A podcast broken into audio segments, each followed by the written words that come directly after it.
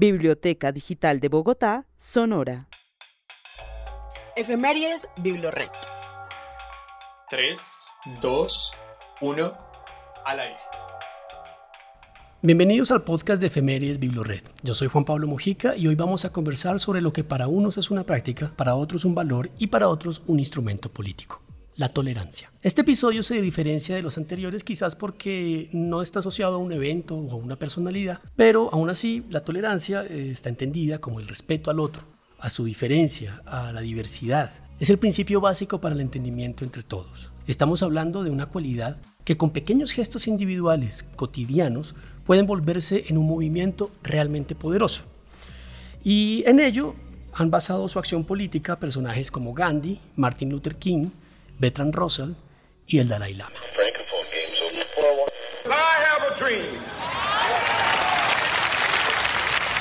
My four little children will one day live in a nation where they will not be judged by the color of their skin, but by the content of their character. I have a dream.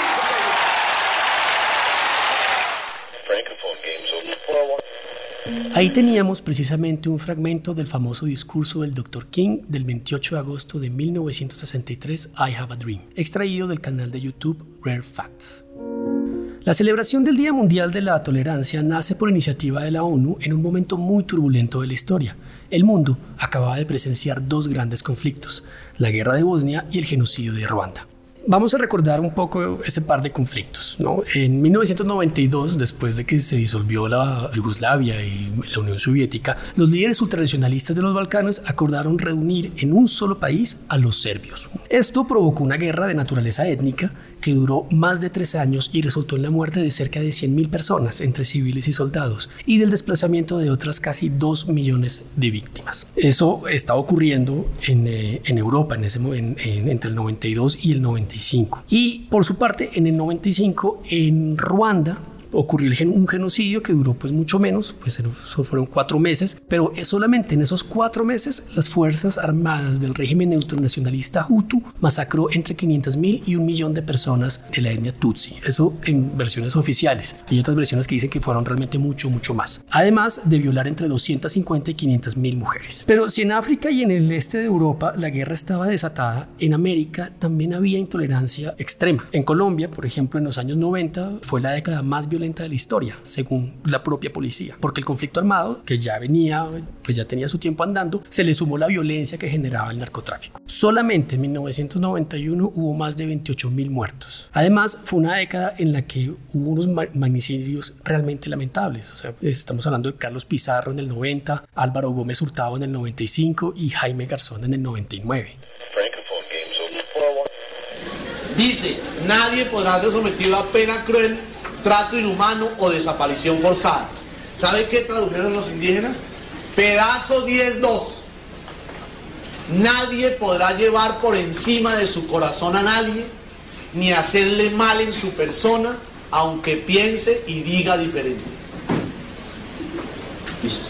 Con ese artículo, con ese, que nos aprendamos, nadie podrá llevar por encima de su corazón a nadie, ni hacerle mal en su persona, aunque piense y diga diferente. Con ese artículo que nos aprendamos, salvamos este país. Por lo menos sus hijos van a tener un país mínimamente más agradable. Ese era Jaime Garzón en una conferencia en 1997 en Cali, dos años antes de que lo mataran. La charla completa está en el canal de YouTube de Carlos Alberto Barbosa.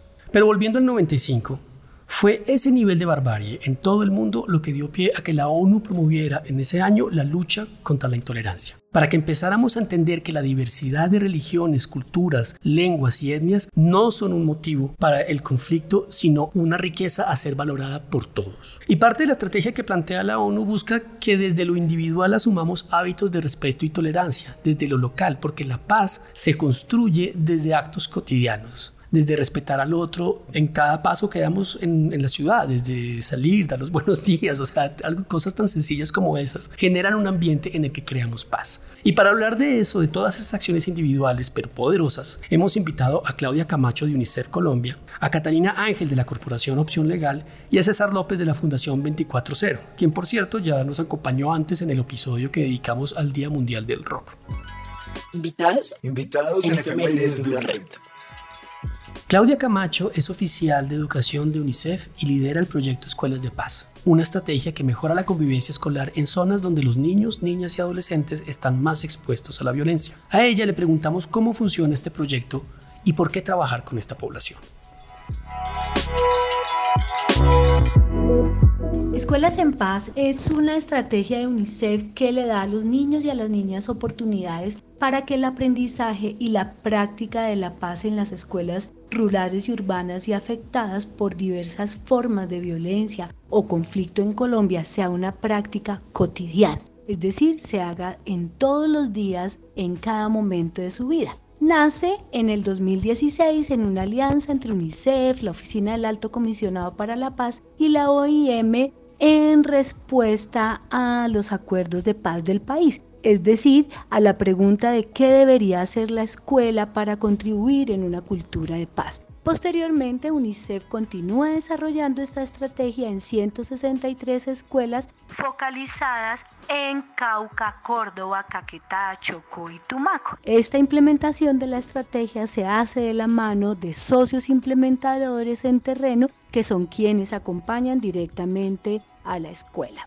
Escuelas en Paz invita a los estudiantes, a los profesores, a las familias a priorizar necesidades, a valorar sus puntos de vista, a enfocar su creatividad en el diseño e implementación de iniciativas escolares de paz. Estas iniciativas escolares de paz que promueven la resolución pacífica de los conflictos, el aprender a valorar la diferencia, a que se transforme la concepción que se tiene del rol de género, a que se cambien esas prácticas que se discriminan en la escuela, por ejemplo, prácticas en las que a veces los que más hablan son los niños y no las niñas, prácticas en las que a veces se discrimina por el color de la piel, es decir, entender que todos y todas somos iguales y que todos y todos tenemos eh, algún lugar en la escuela, podemos decir, podemos opinar, podemos hablar, realmente todos tenemos algo para actuar y para transformar la realidad de nuestras escuelas. Muchas gracias, Claudia. No sé para ustedes, pero para mí la escuela siempre ha sido un espacio dado tanto al conflicto como al diálogo. Y aunque los niveles de violencia en las escuelas son preocupantes en todas partes de Colombia, y, yo precisamente tuve la oportunidad de recorrer escuelas en Medellín, Cúcuta, el Chocó, en todas partes y, y, la verdad cada escuela es un mundo y cada una tiene un conflicto. Me parece que igual allí hay una oportunidad para formar mediadores de paz y líderes sociales. Y, a eso es lo que me parece que apunta este proyecto, ¿no? Eh, eh, razón por la que nos parece también importante darle visibilidad en estos espacios que nos brinda BiblioRed. Ahora vamos a escuchar a Catalina Ángel, de Opción Legal, una corporación sin ánimo de lucro que trabaja en favor de la población vulnerable para contribuir al fortalecimiento del Estado Social de Derecho y la convivencia pacífica. Ellos están aliados con UNICEF en el proyecto Escuelas de Paz y a raíz del éxito de este adelantan un nuevo componente de la estrategia en San Vicente del Caguán llamada Pactos de Convivencia en Casa. Vamos a ver de qué se trata. Yo quiero contarles que eh, en el marco de la estrategia Escuelas en Paz que se desarrolla también aquí en San Vicente del Caguán y la montañita en el departamento del Caquetá, venimos adelantando un proceso de la mano con la Secretaría de Educación del departamento que hemos denominado Pactos de Convivencia en Casa de dónde surge esta iniciativa. La pandemia, pues como todos sabemos, nos ha exigido cambiar las formas de, hacer, las formas de vivir la vida cotidiana y, y pues porque ahora todo lo que pasa pasa en casa. Entonces ahora en casa nos levantamos, desayunamos, nos bañamos, pero ya no salimos, sino que vamos a quedarnos también en la casa para estudiar, en la casa también nos tenemos que relajar, en la casa también nos tenemos que poner bravos a veces, en la casa tenemos que comer, en la casa tenemos que compartir, pero entonces hay muchas cosas que suceden ahora en la casa que antes no sucedían. Esto nos exige pues pensar en qué está pasando con la convivencia en casa y desde la escuela especialmente acompañar este proceso porque hay una regla detrás de todo esto y es que para aprender mejor es necesario pues estar tranquilo. Eso lo han demostrado muchos estudios, muchas investigaciones y es que cuando uno está feliz y tranquilo aprende más. Incluso aprende porque cuando uno está furioso pues en ese momento no está aprendiendo. Entonces, dada esa preocupación, porque pues lo que hemos sabido sí es que se habían aumentado los reportes de violencia en el hogar. Entonces, bueno, la Secretaría, eh, reconociendo el proceso que viene haciendo Escuelas en Paz, nos llama y nos dice, implementemos esa metodología que ustedes venían desarrollando en las escuelas, pero orientemos a los profes para que esos pactos de convivencia que ustedes hacían en el aula ahora se pueda hacer en la casa. ¿Qué se necesita para hacer un pacto? son básicamente cuatro ingredientes. El primero y fundamental es el diálogo, que estemos dispuestos a hablar entre nosotros. El segundo son los acuerdos. Una vez se identifica que hay un conflicto y que hay por lo menos dos partes que están en tensión, tenemos que estar dispuestos a hacer acuerdos, a decir, bueno, no vamos a pelear por ejemplo, porque tú no lavaste la losa, sino que lo que vamos a hacer es que como no te gusta mucho, yo la lavo por la tarde y tú la lavas por la noche. El tercer elemento es la acción reparadora, que son actuaciones que precisamente buscan reparar o enmendar a quien se ha visto afectado por el incumplimiento de un acuerdo. No se trata de un castigo, una sanción, como decir, como no lavaste la luz, ahora la lavas por los próximos 50 días sin parar, sino que parte del acuerdo es, bueno, no la lavaste esta vez y yo me sentí mal y quiero que te disculpes conmigo y que a cambio, no sé, invítame un helado, hazme sentir bien, repara esta, esta sensación que tuve. Y el cuarto, no los he dicho en orden, es el conflicto. Es decir, que sepamos identificar que hay un conflicto y que un conflicto no es igual a una pelea o no necesariamente exige una agresión, sino que el conflicto es una diferencia entre dos personas o más y es absolutamente natural y está presente en casi todas las relaciones, más bien en todas las relaciones humanas y prácticamente todo el tiempo. Entonces son esos cuatro elementos y pues en eso consiste la iniciativa de pactos de convivencia en casa. Le damos las gracias a Catalina y a la Corporación Opción Legal por su colaboración. Nuestro último invitado es César López, músico y compositor colombiano, mensajero de la no violencia de Naciones Unidas y emisario de conciencia en Amnistía Internacional. Con él conversamos sobre su fundación 24-0 y cómo desde ella abordan la música como un instrumento para crear vínculos con el otro y para sanar heridas. Hace 10 años creamos una iniciativa llamada 24-0 que pretende por 24 horas, hacer una reducción de homicidios utilizando las herramientas del arte y la cultura. En esos 10 años hemos aprendido que no solo se trata de la reducción de las muertes violentas o de las riñas, sino tratar de entender cuál es su causa. Nos ha llevado a una conclusión muy importante. Definitivamente, el país tiene un profundo daño emocional. Reconocemos que el conflicto armado que la inequidad social, que la injusticia nos ha hecho muchísimo daño y nos ha causado mucho más dolor de lo que podemos reconocer. Ese daño emocional profundo y permanente de décadas es el que hoy se manifiesta en la ira, en el odio, en la rabia, en la desesperanza. Descubriendo esto, nos hemos trazado una ruta de 10 años más en la que pretendemos primero no solo demostrar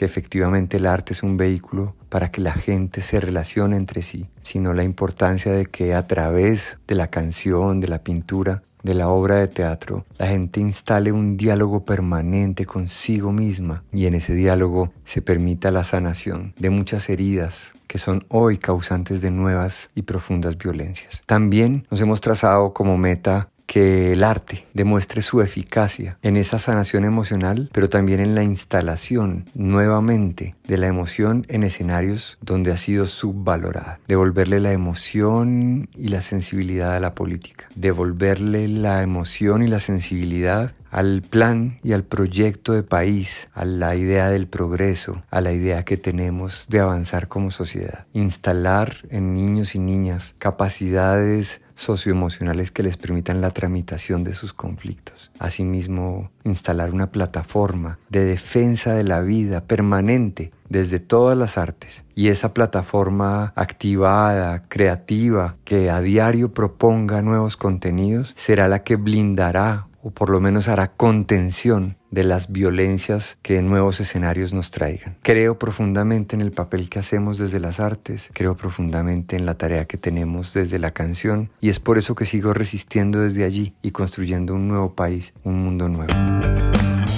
Como siempre, muy enriquecedor oír las palabras de César en, este podcast. Agradecemos infinitamente su participación. En general, a mí me parece que la cultura eh, suele ser un punto de encuentro para la diferencia y para generar comunicación y para eh, comunicarnos con otras cosas más allá de las palabras, ¿no? Que la, la, cultura nos ayuda a eso. Y justamente este fin de semana también conocí otra iniciativa en Palestina, por, eh, de Aziz Abu. Él es un palestino que tiene una agencia de viajes que ofrece a los turistas una inmersión en la cultura israelí y palestina dentro de Jerusalén. Resulta que Aziz le mataron al hermano mayor por tirar piedras contra los soldados israelíes y, por supuesto, creció odiando a los judíos. Pero llegó un día que tuvo que aprender hebreo para poder trabajar y se empezó a relacionar con judíos que no eran soldados. Encontró después de esto que tenía muchas cosas en común y entendió que para poder construir paz no importaba tanto lo que le había sucedido a él, sino cómo lidiaba o cómo enfrentaba eso que le había pasado. Pero ya que estamos hablando de cultura, pasemos ahora a los recomendados de BiblioRed.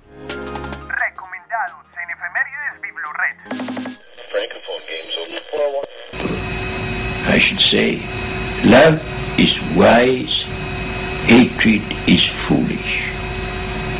In this world, which is getting more and more closely interconnected, we have to learn to tolerate each other. We have to learn to put up with the fact that some people say things that we don't like. We can only live together in that way. But if we are to live together and not die together, Esa era la voz de Bertrand Russell, un matemático, filósofo y pacifista que se opuso a la Segunda Guerra Mundial y que en 1956 dio una serie de entrevistas a la BBC que son una absoluta joya. Este fragmento lo hemos extraído del canal de YouTube Atrévete a saber. El libro con las charlas completas se llama Conversaciones con Bertrand Russell y lo consiguen en las bibliotecas de la red. Allí hay una definición de tolerancia que me parece súper acertada por parte de Russell, porque el entrevistador le pregunta ¿cuál es su definición de tolerancia? Russell responde, bueno, varía según a lo que nos refiramos.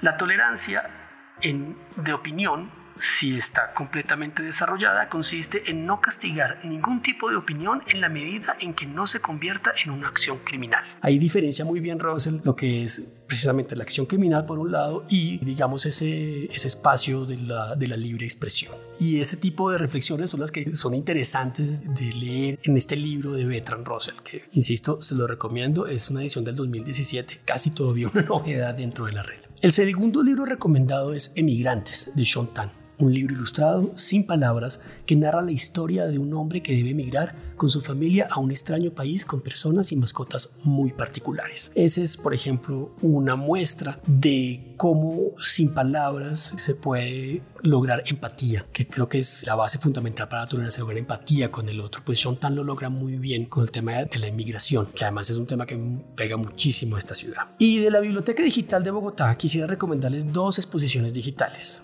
La primera, Los Bogotanos del Bogotazo, es una recopilación de testimonios alrededor de la figura y tiempos de Jorge Eliezer Gaitán. Y la segunda, Memoria Ciudadana de Roca al Parque, es una exposición en la que se da cuenta de cómo este evento multitudinario se ha vuelto en un espacio para la convivencia ciudadana. Allí, por ejemplo, tenemos a personas ya que en, los, en las primeras ediciones daban como acceso a todos los fans y al público y se daba cuenta cómo lograban convivir metaleros punks, gomelos de la época, supongo, y pues toda la, todo lo que era la fauna bogotana en su momento, y aún así se llevaban bien. Y pues ya que se nos acaba el tiempo, no nos queda más que pedirles que nos acompañen en nuestro siguiente episodio en el que nos reencontraremos con la música y celebraremos los 250 años del nacimiento de Beethoven, ese genio de la música académica. Además, para cerrar, una celebración que viene de todo el año, de todo 2020, que es el año Beethoven. No dejen de seguirnos en nuestras redes sociales, Biblored Bogotá, en Facebook, Twitter e Instagram. Y las efemérides también las pueden escuchar este episodio y los anteriores en Spotify, Y Google Podcast. Muchas gracias. La Biblioteca Digital de Bogotá es un programa de la Secretaría de Cultura, Recreación y Deporte y Biblored.